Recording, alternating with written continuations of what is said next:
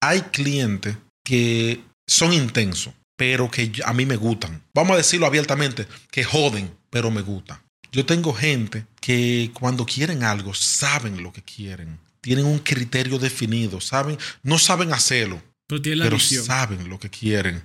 Y esa persona te sabe transmitir una visión y tiene, tiene un gusto. Y cuando decide que quiere quitar algo o lo quiere dejar, hay una razón que cuando te la dicen, coño, eh, tiene razón. Y yo hago trabajo que yo digo, mierda, esto costaba tres veces más.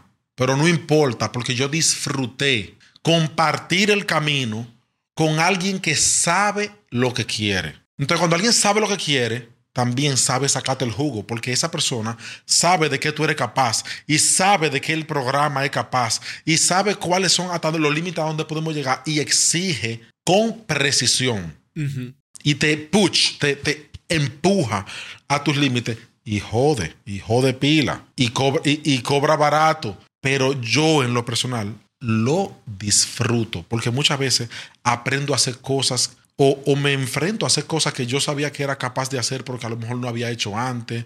Le busco la vuelta, encuentro soluciones creativas a problemas raros. Oye, y el hecho de compartir con alguien que sabe lo que quiere, hay un, un placer casi hasta de co-creación. Somos dos co-creadores. Yo estoy dando todos los clips, tú no has dado ni, ni medio clip, pero en cierta forma somos dos co-creadores porque hay un, un creativo del otro lado. Hay una dirección. Sí, ahora bien yo he cobrado trabajo bien, bien, bien cobrado de personas que no saben lo que quieren. Y eso yo lo encuentro peor que cobrar más barato y bregar con gente que sabe lo que quiere. Voy a tratar de adivinar la, razón. En una tú te sientes útil, en otra no. En una tú te sientes peleando con el cliente, tratando de, pero que señor, lo que usted está pidiendo es esto. No, que esto, que aquello, lo otro. Y la otra persona dice, mira, liderándote como un general. Vamos a hacer esto, esto, esto y esto. Y tú dices, sí, señor. Sí, sí, sí, fuego. Vamos allá. señor, sí, señor. Súbelo y bájalo. Señor, sí, señor. Pues, te estás dejando dirigir de una gente como con criterio. Pero hay otra gente que te, que te dicen, mira, yo no sé, no me gusta, pero yo no sé. Entonces, ve a ver, porque lo que pasa es que yo, métele más diseño. Mira, el maldito métele más diseño. Entonces, ¿qué, rayo es lo que se supone que tú le vas a cambiar? Porque si tú dices, mira, no me gusta que tiene mucha esquina, ah, pues se redondea. No me gusta que los colores son muy planos, ah, pues se ponen más colores. Pero si te dice, es que no sé, que sea un poco más. Y la frase se queda como inconclusa. Algo más chulo. Esa era la palabra que andaba buscando. Chulo. ¿Ya entendiste? Eh, eh, eh, ok. Y, y, para mañana, o sea, ¿por qué se supone que es lo que voy a hacer? ¿Qué, ¿Qué hago con mi vida? ¿Me mato? Ahí me tocó un cliente que ni siquiera te dicen chulo, que ni siquiera dicen lo quiero más bonito o con menos esquina. Solamente te dicen no. Mierda. Ok. Entonces tú dices, como, porque tú no vas a aventurar con el trabajo del cliente, porque el cliente es su bebé y tú lo estás criando. Ok, ¿hay alguna sugerencia, alguna idea? No. ¿Me lo invento? No sé. ¿Qué hago?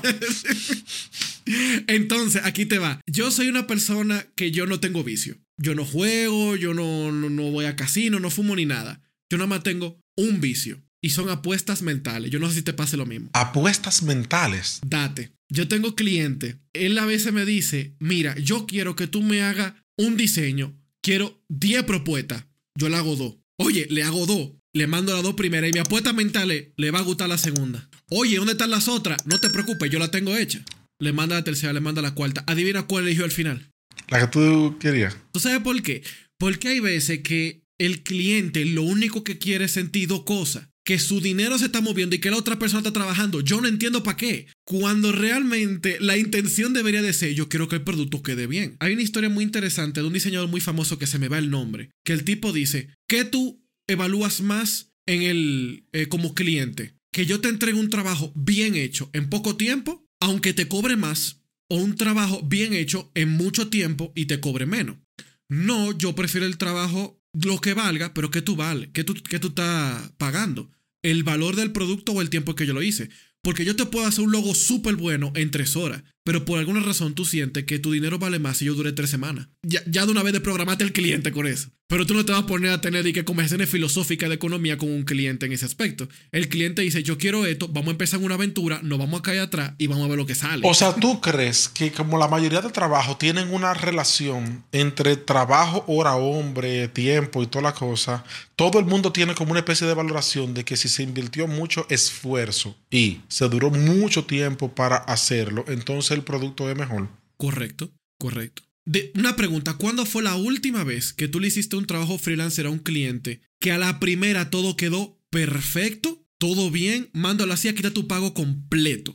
Eso no existe. Nunca te ha pasado, ¿verdad? No, eso no existe. Mira, aunque sea un cliente, tú tienes toda la vida, tú conoces al cliente como la palma de tu mano. Es más, tú sabes lo que él quiere antes de que te lo pida. Yo tengo cliente así. Y es el cliente que me dice, dame media opción y yo sé que le va a gustar la segunda. Ni siquiera se la pongo de primera porque la primera la va a volar. Ya yo me salta la psique de cómo, de cómo él lee lo que se le manda. El orden, el orden. El orden. La, la que él le va a gustar, pónsela de segunda para que él mismo no se confunda de la que él le va a gustar. Te lo voy a poner así. Yo he tenido compañeros de trabajo, yo he tenido compañeros de trabajo que tratan con ese mismo cliente que me dicen, ¿cómo tú lo entiendes? Emma, ven a ver lo que yo hice para que tú me digas si está bien quítale esto y esto y esto y esto y esto. ¿Me va a pedir cambio? No te lo va a pedir. Se lo mandó. Quedó perfecto. Ahí está. Pero mándaselo de segundo.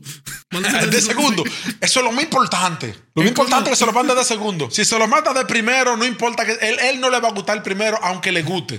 Es como esa televisión vieja que la antena, tú le pones una percha y tienes que moverla a cierto ángulo y ponerle la vaina atrás y moverle un chile de tensión adentro y ahí prende. Es así. Hay clientes que tienen su truco, pero ellos no lo saben. Ah, pero ellos no lo saben. Ellos tienen 10 años trabajando contigo, pero no tienen la confianza de decirte, mira, dale para allá, que yo sé que va a quedar bien. Yo reconozco que ya tú me entiendes. Y cuando tú le entregues el trabajo, está bien. ¿Por qué no? Porque el valor de lo que ellos están pagando viene en que ellos se, sientan partícipe de eso y sentir que hubo un esfuerzo. No es que quedó bien y ya, y, funciona. Vamos allá. No hay, no hay clientes así. Es una de las razones por la cual en las publicitarias muchas veces no tiene ni siquiera sentido que la gente cumpla horario o hasta que vaya. Porque eh, no es una zona franca. Tú no produces más porque estés más hora dando clic. Tú podrías tener mucha hora dando clic y ser muy improductivo y tener un momento de inspiración y ser muy productivo en muy pocos minutos. Entonces yo creo que el modelo debería ser simplemente tú tienes que hacer tal o cual cosa y tienes que estar listo para tal o cual fecha. Ni venga por aquí, no tiene que venir para acá, no ponche, nadie viene para acá, cada quien está en su lado y que cumpla con los plazos que se establecieron. Correcto. ¿Por qué? Porque así una gente si se siente mejor trabajando de noche, lo hará de noche o en la mañana o en el día o lo que sea.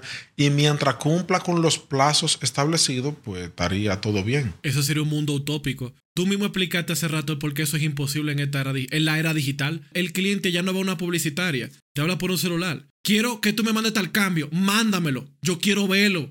ok, le pusiste tal cosa. Ahora ponlo en rojo, ahora en verde, ahora en morado. Me gustó más el verde, pero ponlo otra vez morado. No, me gustó el rojo.